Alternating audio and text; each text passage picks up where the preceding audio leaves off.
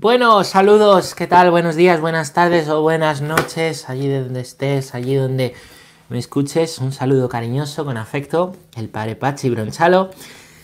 Vamos a continuar hoy con nuestra catequesis de los ángeles. Ayer fue una catequesis muy bíblica y hoy también lo será. ¿eh? Vamos a ver hoy, em, pues a conocer más lo que podemos decir de los ángeles según lo que nos dice el Antiguo Testamento primero Luego el Nuevo Testamento y luego en la vida de la iglesia. Los ángeles y la vida de la iglesia. Así se titula esta catequesis. Es el tercer día en el que estamos pues viendo a Dios, creador del cielo y de la tierra, de todo lo visible y lo invisible. Y en ese hablar de lo invisible, ¿vale? Estamos hablando de los ángeles. Hablaremos también, pues más adelante, de eh, qué significa decir eh, creador del cielo y de la tierra. Hablaremos del mundo visible. Pero bueno, hoy todavía, ¿eh? hoy todavía no. Vamos a, a concluir con el mundo invisible hablando de los ángeles y vamos a continuar desde donde lo dejamos ayer. En la última catequesis, que si bien recordáis, si habéis escuchado, habéis visto, estuvisteis, era el punto número 332 del Catecismo de la Iglesia Católica, que os animo como siempre a que podamos leer juntos. Dice así, desde la creación y a lo largo de toda la historia de la salvación, los encontramos anunciando de lejos o de cerca esa salvación y sirviendo al designio divino de su realización. Cierran el paraíso terrenal, protegen a Lot, salvan a Agar y a su hijo, detienen la mano a Abraham. La ley es comunicada por su ministerio.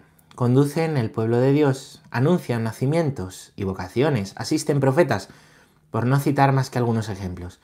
Finalmente, el ángel Gabriel anuncia el nacimiento del precursor y del mismo Jesús. Bueno, pues desde el principio los ángeles viven aquello para lo cual pues Dios les ha hecho, les ha dado misión, que es ser los mensajeros, ¿vale? Los servidores de, de Dios en favor de, en favor de los hombres, Esa es la voluntad de Dios, obedecer y cumplir la voluntad de Dios. Y bueno, aquí se nos dicen pues muchos, muchos pasajes, ¿no? En los cuales intervienen y mm, los ángeles, y yo aunque sea un poco deprisa, porque hay muchos, pero me gustaría que viéramos todos, ¿vale? Que hiciéramos una lectura de todo el Antiguo Testamento y dónde aparecen los ángeles, ¿no? Primero se nos dice aquí en Génesis 3:24. Dice que cierran el paraíso terrenal, ¿vale? Y dice, dice así.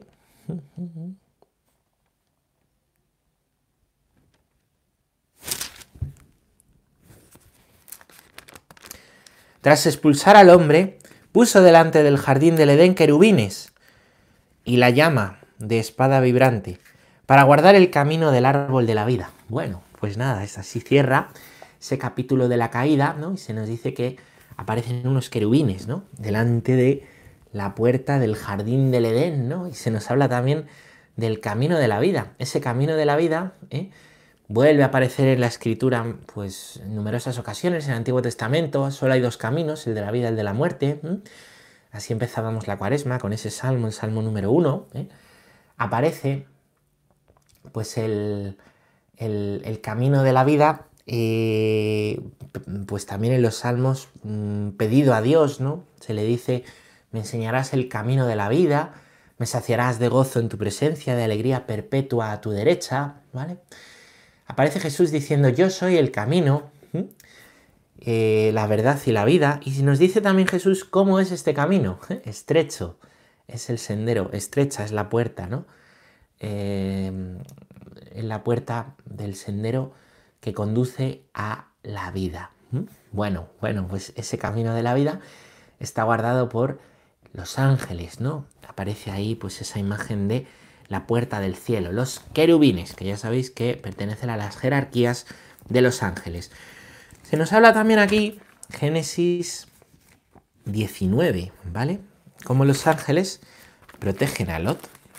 Esta es una historia bonita, quizá no, muy conocida, que dice, dice así, no la voy a leer absolutamente toda, pero pero sí una parte.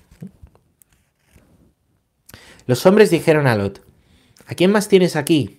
Saca de este lugar a tus hijos e hijas y a quien quiera que tengas en la ciudad, porque vamos a destruir este lugar, que es grave la queja contra ellos, que contra ellos ha llegado a Yahvé, y Yahvé nos ha enviado a destruirlos. Salió Lot y habló con sus yernos, los prometidos de sus hijas. Levantaos, dijo, salid de este lugar, porque Yahvé va a destruir la ciudad. Pero sus yernos lo tomaron a broma. Al rayar el alba, los ángeles apremiaron a Lot diciendo, levántate, toma a tu mujer, a tus dos hijas que se encuentran aquí, no vayas a ser barrido por culpa de la ciudad. Y como él remoloneaba, los hombres le asistieron de la mano, lo mismo que su mujer y sus dos hijas, por compasión de Yahvé hacia él, y sacándolo lo dejaron fuera de la ciudad. Bueno, aparecen estos hombres que son ángeles en realidad, a veces se le llama hombres, a veces se le llama ángeles, ¿no? Dios protege a sus elegidos, protege a los que, pues a los que he escogido. ¿eh? A lo largo de la historia de la salvación aparecen hombres justos que son protegidos, ¿no? De, de la destrucción, ¿no? De quienes, pues de quienes se han metido en un camino contrario a Dios. Y bueno, así es el camino de, es por ejemplo el ejemplo de Noé, o aparece aquí el ejemplo de Lot, que ya sabéis que es el sobrino de Abraham. Génesis 21, 17, precisamente, ¿no? ¿Eh? Algo que acabamos de leer en la liturgia del domingo. Eh, no, perdón, perdón, vamos primero con Agar y su hijo, ¿vale? Los ángeles salvan a Agar y a su hijo. Esto es Génesis 21, 17. Dice, oyó Dios la voz del chico el ángel de Dios llamó a Agar desde los cielos y le dijo, ¿qué te pasa, Agar?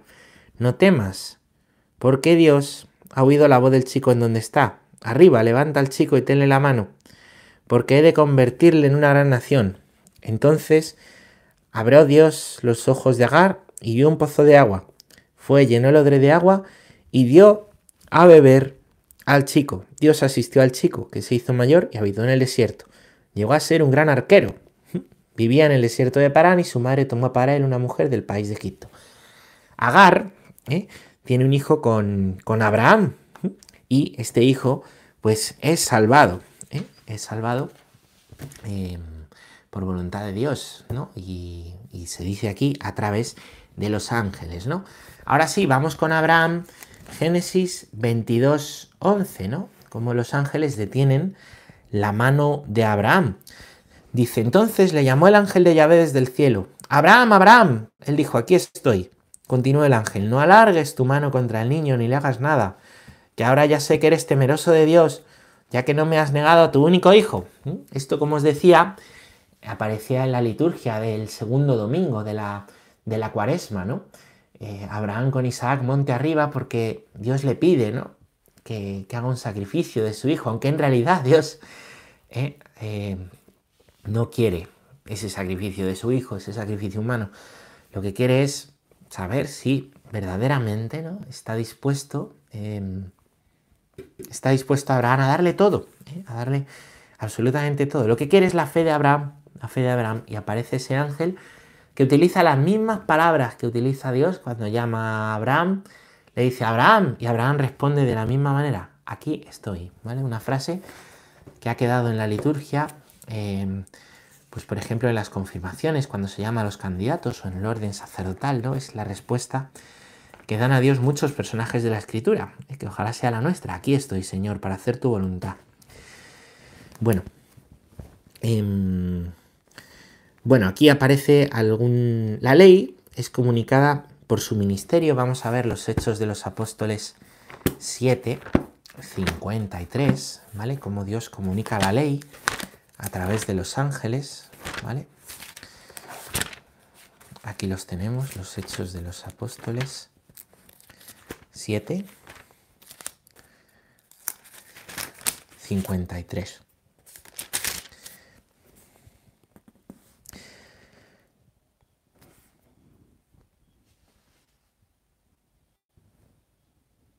¿A qué profeta no persiguieron vuestros padres? Ellos mataron a los que habían anunciado antemano la venida del justo de aquel a quien vosotros ahora habéis traicionado y asesinado. Vosotros que recibisteis la ley por mediación de los ángeles y no la habéis guardado. ¿eh? aquí se habla, ¿vale? Nos vamos al Nuevo Testamento, pero en realidad el Nuevo Testamento está haciendo referencia al Antiguo, ¿no? Los judíos recibieron la ley por mano de los ángeles, ¿no? Estos mensajeros de Dios, pues aparecen también aquí citados, ¿no? O Éxodo 23, 20, ¿vale? Cómo conducen al pueblo de Dios. Nos metemos ahora en la, en la historia de Moisés. Éxodo 23, 20, no sé si estaréis conmigo buscando la Biblia, a lo mejor lo, encontráis más rápido que yo. Dice, Éxodo 23, 20 a 23, ¿no? Yo voy a enviar un ángel delante de ti para que te guarde en el camino y te conduzca al lugar que te he preparado. Hazle caso y obedécele, no te rebeles contra él, pues actúa en mi nombre y no perdonará vuestras agresiones. Si le obedeces fielmente y haces todo lo que yo diga, tus enemigos serán mis enemigos y tus adversarios mis adversarios. Mi ángel caminará delante de ti y te introducirá en el país de los amorreos, de los hititas, de los pericitas, de los cananeos, de los gibitas, de los jebuseos, y yo los exterminaré. Bueno, pues aparece aquí ¿eh? como eh, el ángel es un enviado de Dios para guiar al pueblo, ¿eh? para que entre en la tierra prometida, para poder llegar a esa, pues a esa, a esa tierra prometida, ¿vale? Entonces lo que pide Dios es obediencia. Ya sabéis que obedecer es dar autoridad y fiarse, ¿no? De esa persona que habla con una autoridad que nosotros también le sabemos reconocer. Se habla de la obediencia a Dios y en este caso, ¿no? Se pide la obediencia al ángel, ¿no? Como un enviado del mismo Dios. Vamos a leer también, anuncian nacimientos, el libro de los jueces, 13. Anuncio del nacimiento de Sansón.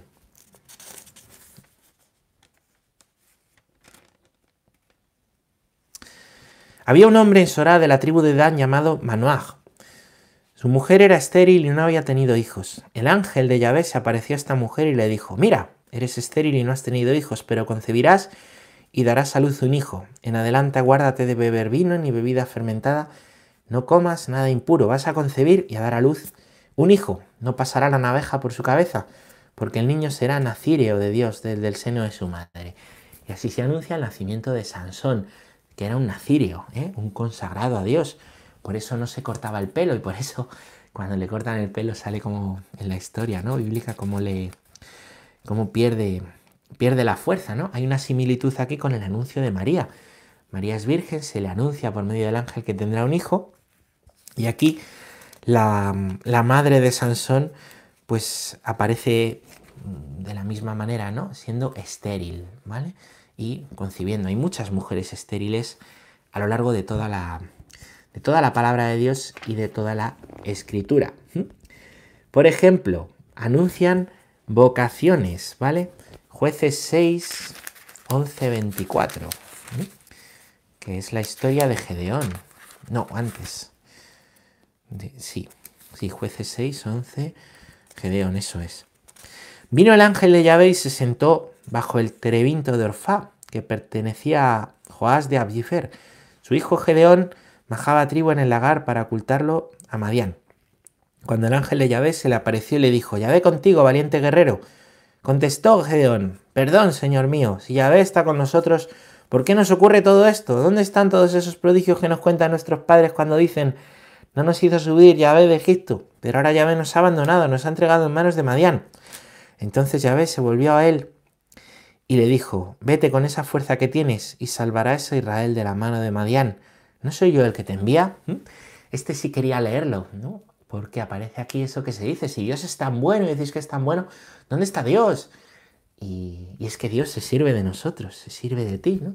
Y aquí aparece, ¿no? Como Gedeón dice, si Yahvé es tan bueno, ¿dónde está? Y el ángel le dice, Yahvé te va a usar a ti para su propósito, ¿eh? Tú vas a ser las manos de Yahvé, ¿vale? Gedeón. Bueno, una, una buena enseñanza de la cual hemos hablado muchas veces. Los jueces, perdón, los jueces, los, los reyes, ay, los reyes, los ángeles también asisten a los profetas, como nos dice el primer libro de los reyes, en el capítulo 19 y en el versículo 5, que dice así, ¿vale? Es Elías en el monte Oref. Se recostó y quedó dormido bajo una retama, pero un ángel le tocó y le dijo, levántate y come. ¿Vale? No solo los ángeles iluminan, ayudan, ¿no? Llevan la palabra a los profetas, también les asisten, ¿no? Eh, aparece aquí pues esta, esta misión con Elías. Y por último, ¿eh? el ángel Gabriel anuncia el nacimiento del precursor. Esto lo tenéis. Y del mismo Jesús, ¿vale? Lo tenéis en Lucas 1, 11. Que vamos a leer también.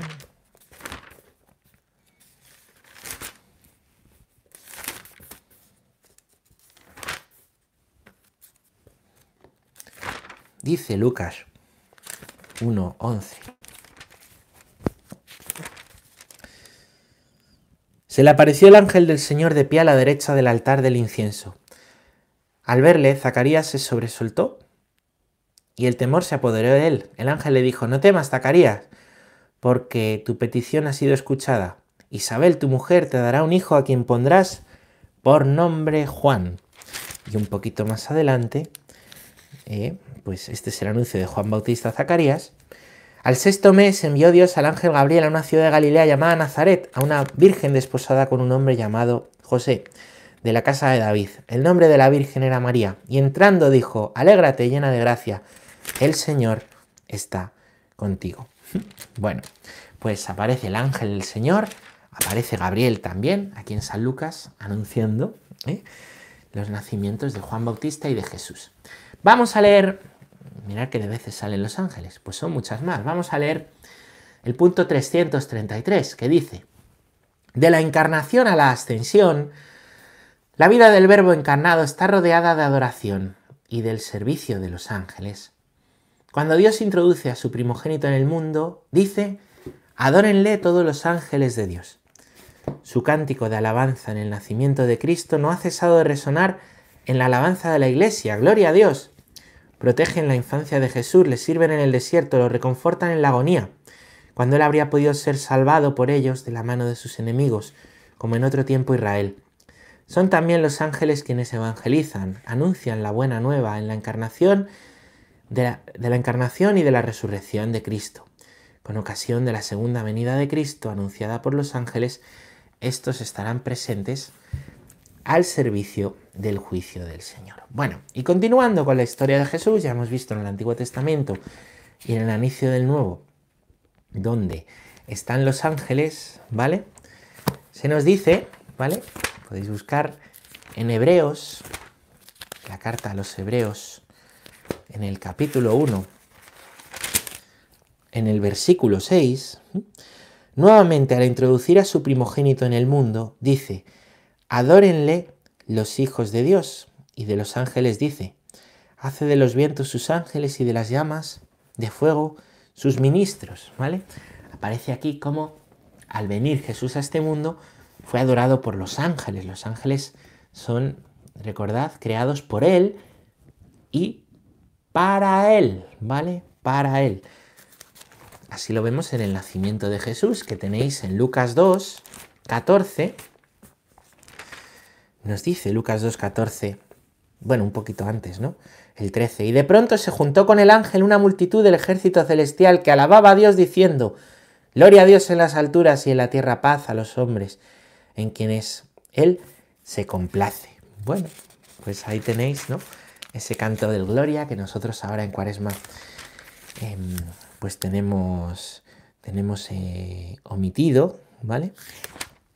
pues es el canto que los ángeles hicieron en la, noche de la Navidad, en el nacimiento de Jesús. Bueno, protegen la infancia de Jesús. Vamos a leer lo que pone Mateo 1.20.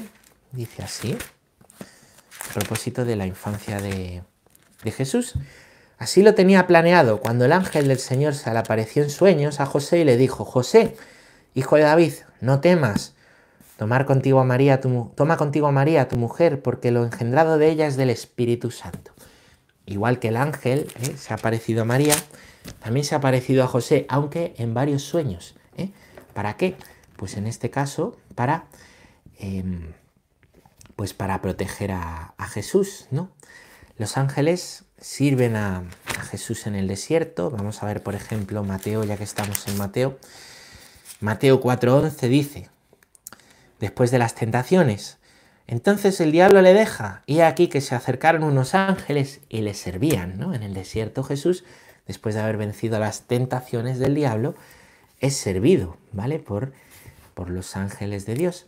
También los ángeles reconfortan a Jesús en la agonía. Esto nos dice Lucas 22, 43, que dice así. Entonces se le apareció un ángel venido del cielo que le confortaba, y sumido en la agonía insistía más en su oración. Su sudor se hizo como gotas espesas de sangre que caían a tierra. Si Jesús está sudando sangre, ya sabéis que estamos en Getsemaní. Igual que hay una gran tentación y una gran tribulación para Jesús en Getsemaní, también hay un gran consuelo y ánimo de parte de uno de los ángeles que le reconforta. Dice el catecismo, cuando él habría podido ser salvado por ellos, por los ángeles, de la mano de sus enemigos. Vamos a leer el punto 186, eh, perdón, el, Mateo 26, 53.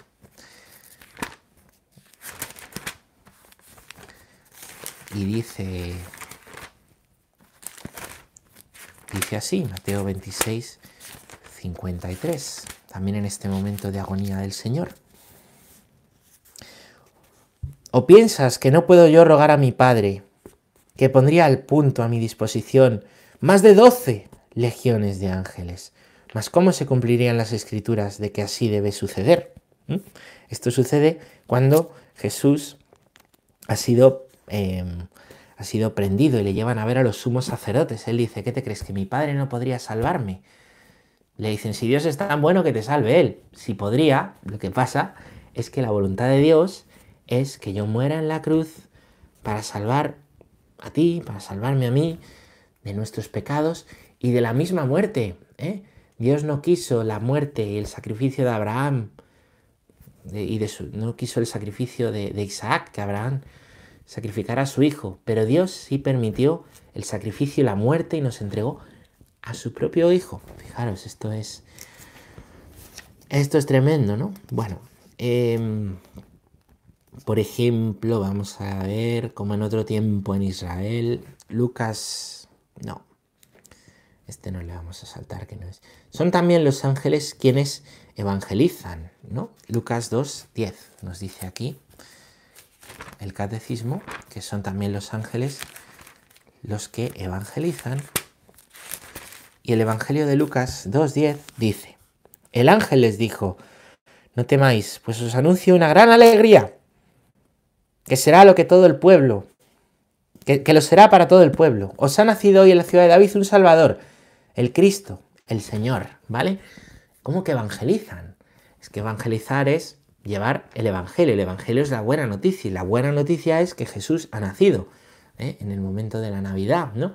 Los ángeles evangelizan, llevan el Evangelio, llevan la buena noticia. El Evangelio no es un libro, es la buena noticia de que Dios se ha hecho hombre, ha muerto y ha resucitado por cada uno de nosotros, ¿no? Bueno, anuncian la buena noticia de la encarnación, también la de la resurrección, pues como vemos aquí en Marcos 16, vamos a leerlo también, Marcos 16, 5, 7.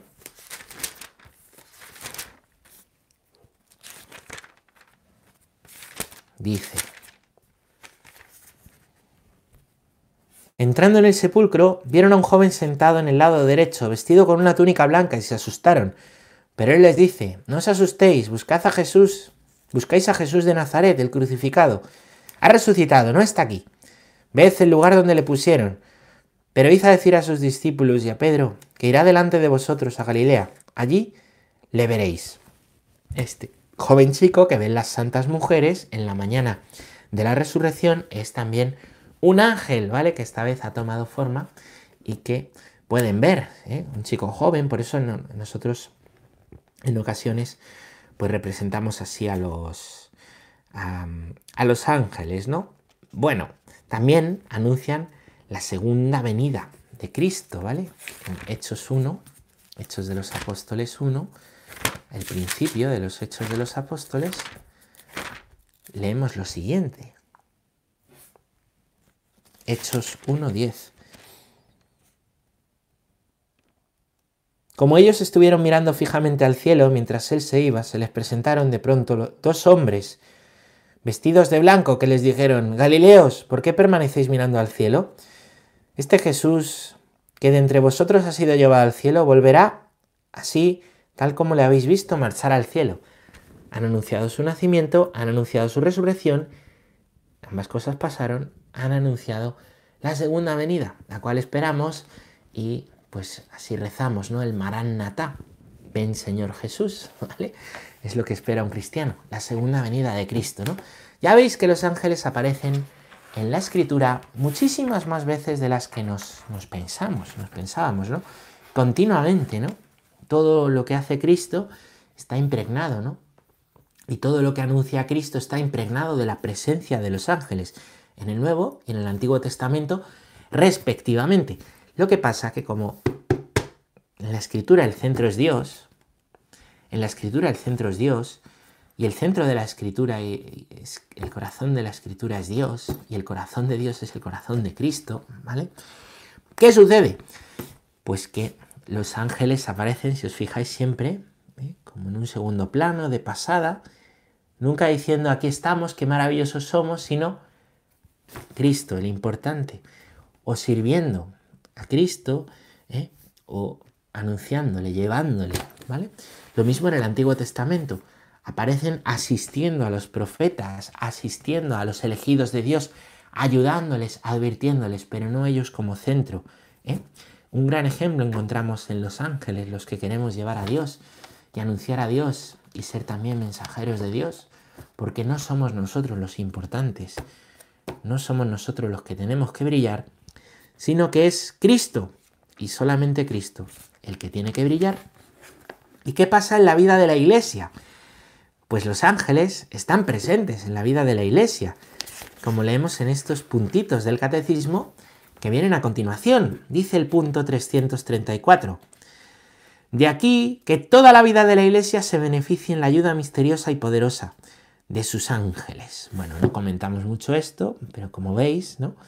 Los ángeles desde el principio han estado, en, después de, la encarnación de Jesús, han estado, por tanto, esos misterios de Dios que comunica a Dios y esos misterios de la vida de Jesús que confesamos en el credo, nos han llegado también gracias a los ángeles, ¿no?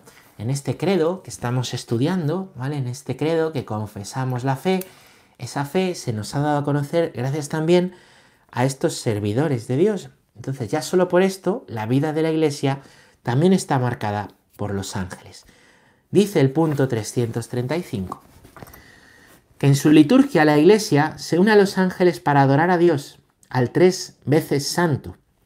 Invoca su asistencia. Así es en el Súplices te rogamos, te pedimos humildemente, del canon romano, o en el Imparadisum deducan te angeli, al paraíso te lleven los ángeles, de la liturgia de difuntos, o también en el himno querúbico de la liturgia bizantina, y celebra más particularmente la memoria de ciertos ángeles, San Miguel, San Gabriel, San Rafael, los ángeles custodios. Bueno, la liturgia es el servicio que Dios da a su pueblo, ¿vale?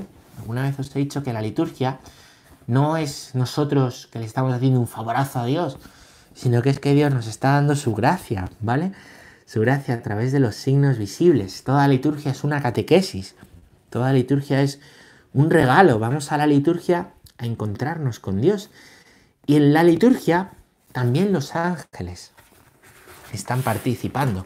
También los ángeles están adorando a Dios, al que es tres veces santo. Santo, santo, santo es el Señor, Dios del universo. Llenos está en el cielo y la tierra de su gloria. ¿Os acordáis? Que explicamos que esas palabras son del profeta Isaías, ¿no? Que llama a Dios tres veces santo. Después Dios se ha revelado efectivamente como tres veces santo. Un solo Dios, Padre, Hijo, Espíritu Santo. Por eso, tres veces santo. Nosotros en la liturgia, em, pues este, este llamar a Dios santo es tomado de la escritura. ¿eh? Es, son unas palabras que tomamos de la escritura y eh, son em, son palabras que, hemos tomado de la escritura y son... Em, mm, ay, lo diré ahora que no me, no me sale. Son palabras que tomamos prestadas de los ángeles. Cuando rezas el salmo estás usando, cuando rezas el santo, perdón, estás usando las mismas palabras, las mismas palabras que los ángeles. ¿no? Bueno. Mm, ¿Dónde más aparece en la liturgia? En el canon romano. El canon romano es, por así decir, la plegaria eucarística más larga, ¿vale? Es la plegaria eucarística 1. Eso se llama em, el canon romano, es de la liturgia romana. Y hay un momento en que se dice, te pedimos humildemente que... Y hay toda, ¿no? Pues una, eh, una invocación en la que se recuerda también a los ángeles. O en la liturgia de los difuntos aparece, ¿no? ¿Eh? Pues una oración que a veces es cantada al paraíso, te lleven los ángeles. Que te conduzcan a la ciudad santa, a Jerusalén, ¿no? Es precioso. Aparece en la liturgia bizantina, yo esa no, no la conozco, lo reconozco. Y bueno, tenemos dos, dos fiestas dedicadas a los ángeles, ¿no? El 2 de octubre los ángeles custodios, los ángeles de la guarda, y el 27 de septiembre a los tres arcángeles de los cuales sabemos su nombre porque nos lo ha dicho la escritura. San Miguel, San Gabriel y San Rafael. Vamos a leer un último punto, ¿vale? Sobre los ángeles en la vida de la iglesia. Hemos visto que están presentes en la liturgia, que dice, desde su comienzo hasta la muerte, la vida humana está rodeada de su custodia y de su intercesión. Nadie podrá negar que cada fiel tiene a su lado un ángel como protector y pastor para conducir su vida. Desde esta tierra la vida cristiana participa por la fe en la sociedad bienaventurada de los ángeles y de los hombres unidos en Dios. Bueno, pues desde, desde el inicio de la vida, vamos a leer aquí Mateo 18 para que veáis. Dice Mateo 18, 10. Este es muy interesante, este versículo. Guardaos de menospreciar a uno de estos pequeños, porque yo os digo que sus ángeles en los cielos ven continuamente el rostro de mi Padre que está en los cielos. El Señor cuando habla de los niños, habla de los ángeles que tienen en los cielos, ¿vale? ¿Mm? Los ángeles de la guarda, ¿no? Pues desde el comienzo de la vida, ¿vale? Dice el catecismo, hasta la muerte, y aquí se nos da otra cita, Lucas 16, 22, también muy interesante, hasta la muerte.